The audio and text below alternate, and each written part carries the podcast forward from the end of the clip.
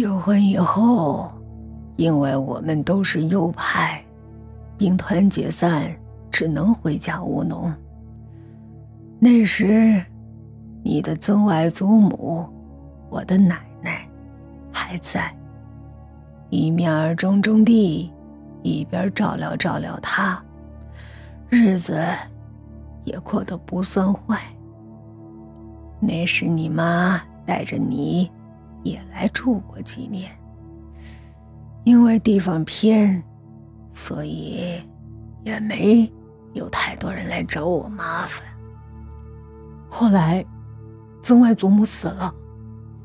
我看看对面的房子，楼上走廊的栏杆也只是些淡淡的絮影，轻轻的像烟凝成的。我还记得，不少人来这儿，我也回来过一趟。他点点头。那是过了几年的事儿了，你妈已经带你回去了。那是最后一次一大家子团聚，后来再也没人来过了。那再后来呢？天更暗了，月亮已经被云遮了，空气也冰冷的干燥。我打了个寒战，但也没有想到回房去。后来，他得了场病，本来不是什么大病，就是下雨时受了点凉，感冒了。要是有点阿司匹林，马上就会好。可他一开始没说，等我察觉的时候。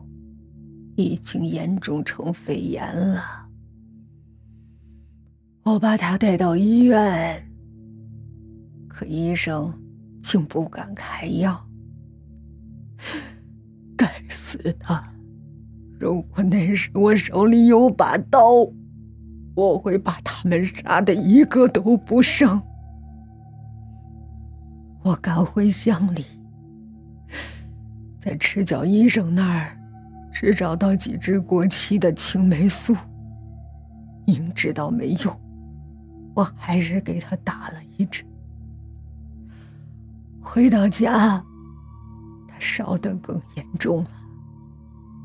我发疯一样的翻检着家里仅有的医书，想给他找副草药。我只恨自己学的是西医，而不是中医。我大着胆子给他凑了副方子，也只是些手头能搞到的草药，给他喝了。他似乎平静了些，可我知道根本没用。他死了吗？他痛苦的抱住了头。有时。我真希望没给他喝那副药。也许他死了会更好点儿。那天，我觉得他的身体在一点点变冷，嘴唇也失去了血色。我毛骨悚然的听到他念出了两句诗。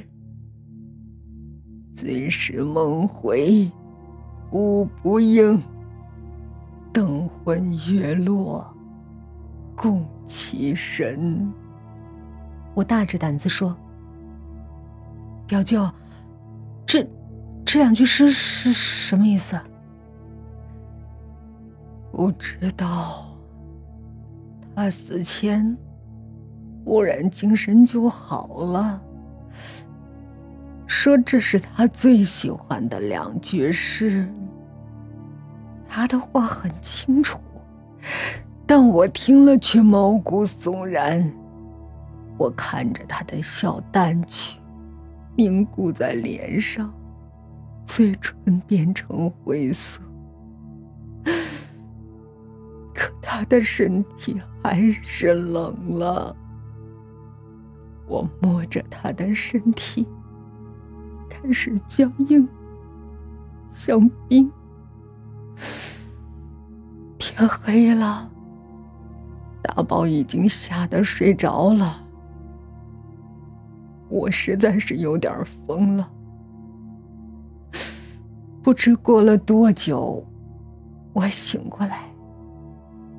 那天也是下雨，好几次我都以为他只是出门去了，回来晚了。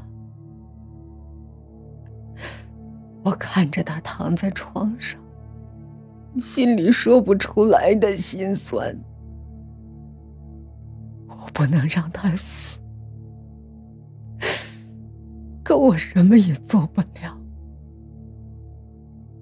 我想，要是大宝醒来发现他妈还躺在床上，他怎么想？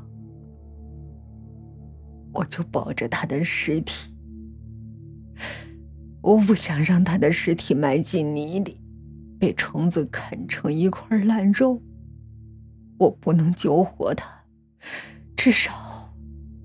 至少可以让他的样子永远的留下来。那个园子是很早的时候留下的，只养了些鸡鸭，还有间杂物木屋。我把他抱到后院儿，我开始摸菜刀。大概你想不出我要干什么，我只是想。我没有药，不能保存他的身体。即使有福尔马林或者酒精，泡在里面也会走样的。我要的是个活生生的他，即使没有生命。天哪，你，你要？表舅笑了，像哭一样的笑。是，我要剥下他的皮，把它做成标本。在医学院里，我学过动物标本的制作法。我有信心让它的样子永远留下来。我用手指试了试刀刃儿，我的手指上一下就被割开了条口子，血流下来。我一点也没觉得疼。我抓着刀，走到他身边把他放在一块寿材上。那是你外公以前为自己备的，可他一走就没回来，一直就扔那儿。